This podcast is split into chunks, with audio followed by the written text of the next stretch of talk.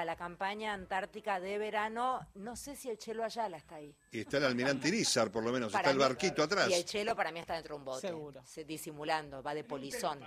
Va de polizón el Chelo Ayala. Fíjate, na- con casquito verde, ahí con traje colorado, están muy lindos todos. Es como un edificio eso que se va. Qué lindo quedó el barco, eh, Sí, el fuera de Almirante broma. Irizar, sí. está espectacular. ¿Por ahí tenés algo? Mensajito de Susi, hola, buenas tardes. Acá lo preocupante es quiénes votan a mi ley. Algunos dicen que quieren un cambio porque los anteriores no les solucionaron nada. Recordemos cuando votaron un cambio, cómo les fue, dice Susi desde Caseros. Eh, mensajes eh, eh, para todos ustedes que están allí, que tengan preguntas sobre Sidra, que en un momento, en un ratito, vamos a estar hablando de eso. Preguntas sobre el campo. ¿Tenés un ternero? ¿Tenés un cordero? Podés preguntar que hoy está Pedro Peretti. Todas las preguntas que quieran, no, le toca a Mariana. Basta, tenemos, Pero me roban el micro- micrófono, No ¿viste robes el micrófono. pero No, no, yo quiero opinar sobre Sidra también, Eh, me- me gusta. También podés. Eh, Comuníquense. 0810-222-0870, ahí nos grabás un mensaje y si no, nos escribís un WhatsApp. 1138707485.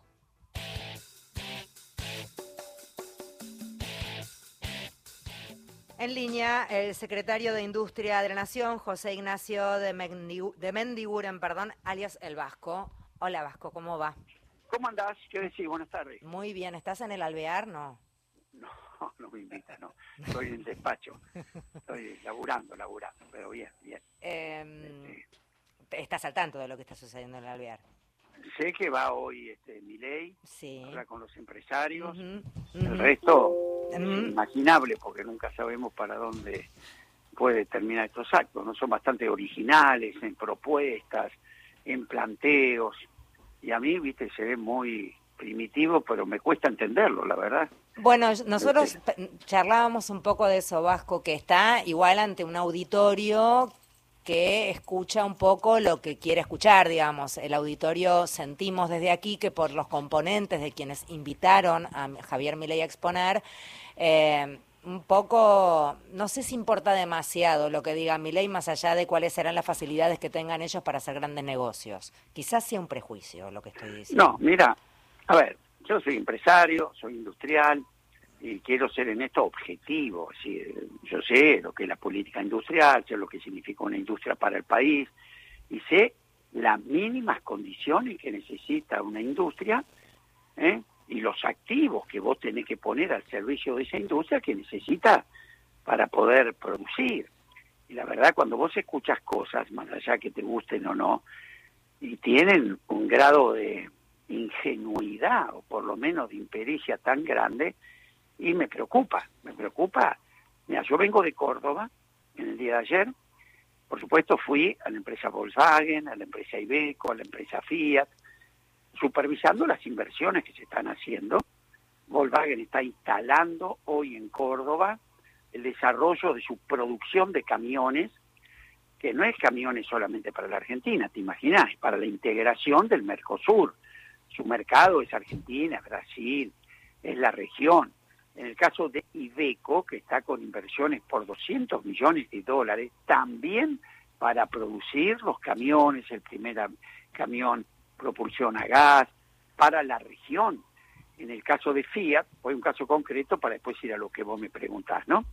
Caso de Fiat, estuve en- viendo la producción del Fiat Cronos. El mes pasado fue récord de producción desde que lo están produciendo. Ese auto, para que vos tengas una idea, el 50% de la producción se exporta a Brasil. Hoy, en Brasil, fíjate que es el sedán segundo en ventas. Mirá si pueden estar orgullosos los cordobeses de lo que hacen. Ahora, ¿qué ven estas empresas concretamente? Que sus inversiones enormes la están haciendo para una región, porque hay un acuerdo del Mercosur que logra esa integración. ¿Qué escucharon el otro día? Objetivamente lo digo, ¿eh? en un debate, que un señor que es candidato a presidente demostró la mayor ignorancia de lo que es el mercado internacional, diciendo que como no le gusta Lula y no le gusta China, no va a negociar con esos países. Esos dos países son el 70% de las exportaciones de Córdoba. Cuando después se dio cuenta que decía algo muy imprudente, dijo, bueno, pero no son los estados los que negocian en el sector privado. Otro desconocimiento monstruoso. El sector privado negocia con el sector privado brasileño dentro de los marcos que fijan los gobiernos, que es el acuerdo del Mercosur. Como se dio cuenta que había vuelto a meter la pata, entonces lo que dice, todo el mismo debate, no se preocupen, se puede triangular. ¿Saben lo que significa esto?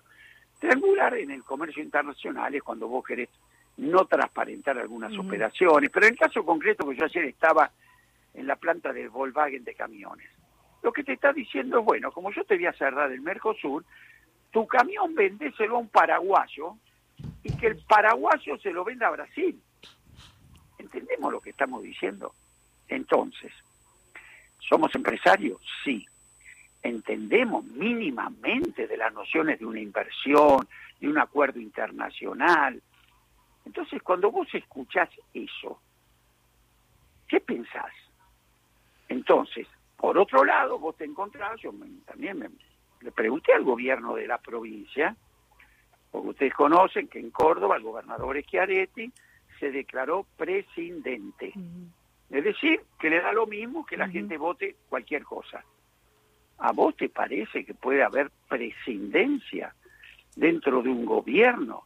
Que las propuestas de un candidato es dinamitar la industria automotriz cordobesa?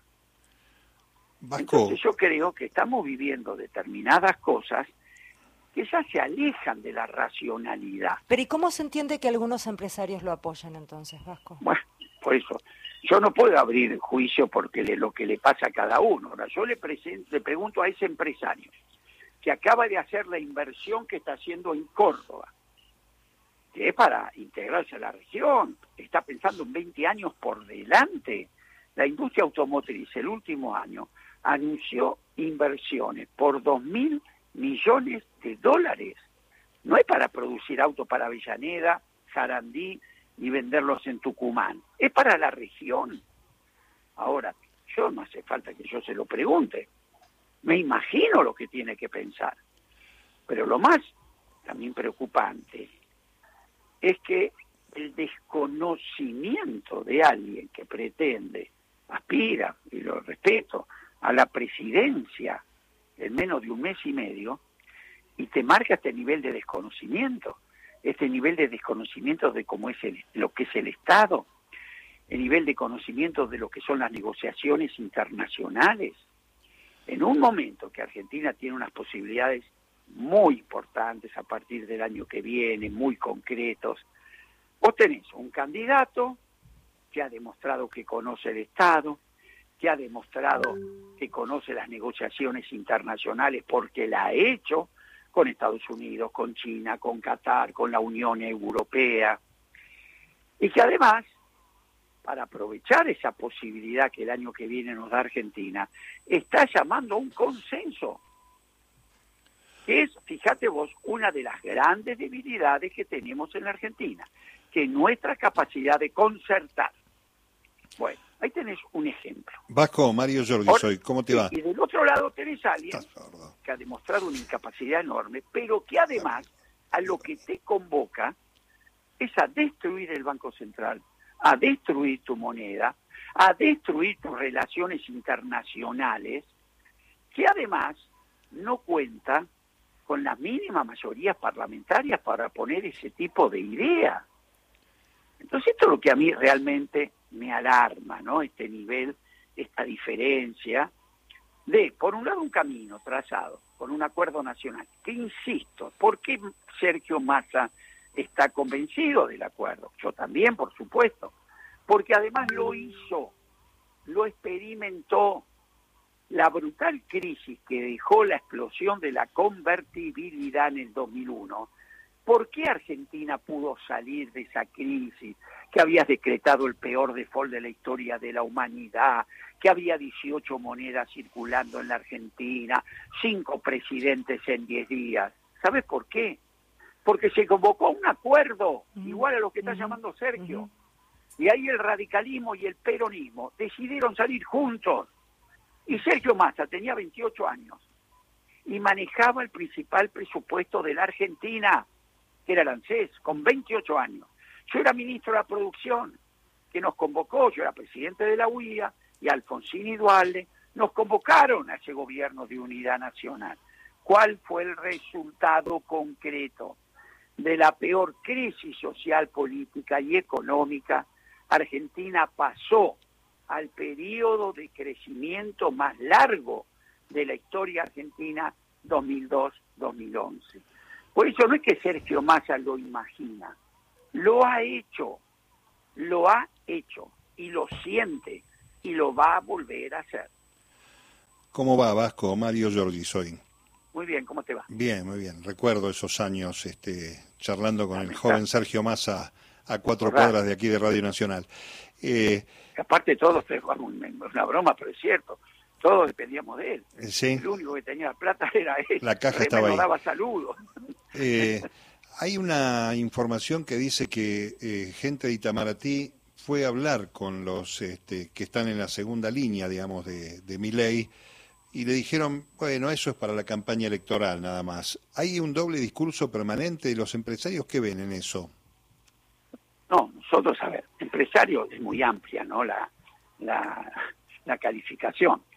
Hay empresarios de los servicios, hay empresarios de la, digamos, de la contratación, que vive de la contratación del Estado, hay empresarios industriales, sí que es grande. Yo fui presidente de la UIA dos veces y la misma UIA no es la unanimidad industrial argentina. ¿eh? De allí estamos los que tenemos una teoría o tendencia desarrollista, los más liberales, los que están más cerca, viste, de la producción primaria. Entonces, tenemos una visión distinta del modelo de desarrollo. Cualquier industrial que en la Argentina apueste al, al desarrollo económico, ejemplo, que con el gas de vaca muerta en vez de ser Nigeria exportándolo a granel, con ese gas, además de exportarlo, porque hay para las dos cosas, formemos el polo petroquímico más importante del hemisferio sur, que es lo que nosotros proponemos, y que tengamos la planta de fertilizante más moderna, que no solamente nos permita sustituir las importaciones, sino que derrame todo ese fertilizante en el campo argentino al 40% del valor que tiene hoy. Entonces los industriales que tenemos esa visión de país, no dudamos de los dos candidatos que hoy nos están, uno llamando al acuerdo, uno mostrándonos un plan de desarrollo, que además ya lo está haciendo, porque ya el año que viene nuestra situación va a ser totalmente distinta. Este año nos cayó un meteorito y nos quitó la cuarta parte de nuestras exportaciones, 21 mil millones de dólares que se nos cayeron. Ya el año que viene, esos 21 mil millones en contra, va a haber 40 mil millones del, agro. Ya Sergio terminó un gasoducto y lo que el año pasado fue déficit de 4.500 millones de dólares, este año está en equilibrio y el año que viene vamos a 8 mil millones de superávit. Ya la economía del conocimiento, que Sergio la agarró en el mes de agosto con 7 mil millones de dólares de exportaciones, y con las medidas que tomó, ya hoy están en 8.900 millones de dólares de exportaciones. Y el año que viene vamos a estar en 11. Y este año, a pesar de la crisis y todo, Sergio formó 75 mil programadores. Y ya nos quedamos cortos. Necesitamos el doble. Y que hay una Argentina que Sergio tiene muy clara, que está muy cerca de salir definitivamente de la restricción externa, es decir, de la falta de dólares. Porque ¿dónde está la crisis de hoy de la Argentina? En las 15 manzanas del microcentro.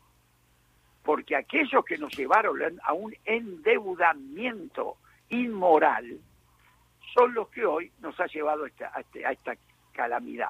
Ahora, ¿por dónde se sale? Como siempre, creciendo, produciendo. Y ahí Sergio Massa puso todos los caballos delante del carro. ¿eh? Hoy somos récord de exportación en minería. El año que viene la vamos a crecer en 20% más. Yo soy director de IPF. Hoy IPF tiene récord de producción de petróleo y está produciendo 57 millones de metros cúbicos diarios. Entonces yo te pregunto, ¿hay que ir al acuerdo? ¿Seguir este rumbo económico? ¿O tenemos que ir a aumentar la grieta, destruir el Banco Central? ¿Sabes qué cuántos países hay en el mundo? Creo que 160. 159 tienen Banco Central. El único que no tiene banco central se llama Micronesia. Micronesia, lo voy a buscar en el... Son islitas, Buscalo. son, Lo son voy un a montón de buscar islitas. Micronesia, no sabía ni que existía. Sí, sí. A ver dónde Son está. islitas chiquitas, sí. Eh, Entonces, Vasco. Imagínate, imagínate, el 10 de diciembre pensemos que la No. gente lo vota y asume. Y se presenta sin mayoría parlamentaria a decir, dinamitamos el Banco Central, Mm. dinamitamos la moneda, Sí. dinamitamos la educación pública, dinamitamos la salud pública. La verdad que no me lo imagino. No, no, no, yo por eso te preguntaba, Vasco, y con esto cierro que tengo que, que- que despedirte por tema tiempo de- del programa. Eh, vos que conoces la cabeza de algunos empresarios, no cuestionando, a mí no me gusta cuestionar al que vota distinto al que vo- a lo que yo voto, porque eso no se tampoco. hace y yo respeto enormemente la diferencia ideológica.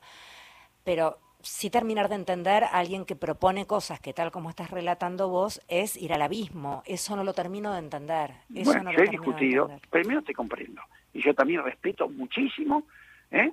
al, al voto, respeto muchísimo que la gente esté enojada, estuvo enojada con toda la democracia en el mundo. Sí. En el mundo después Sí. de la pandemia no Sí. ganó un solo oficialismo. Ujú. Calcular en Argentina tienen razón a estar mucho más enojados. Y nos hacemos cargo de la parte que no hemos podido convencer que el camino es este. Está claro, lo asumo. Ahora, yo también te reconozco, tengo empresarios, colegas míos, que no es la primera vez que le venden la soga al que los ahorca. Eso, no es la eso primera lo que vez. no entiendo. Eso es lo que no entiendo. Pero bueno, evidentemente vos tampoco. Con el Congreso de Psiquiatra, vamos a poner. Te mando un beso, Vasco, gracias. Lo mismo, hasta luego. José Ignacio de Mendiguren es quien hablaba, secretario de Industria de la Nación. Hasta las 15. Radio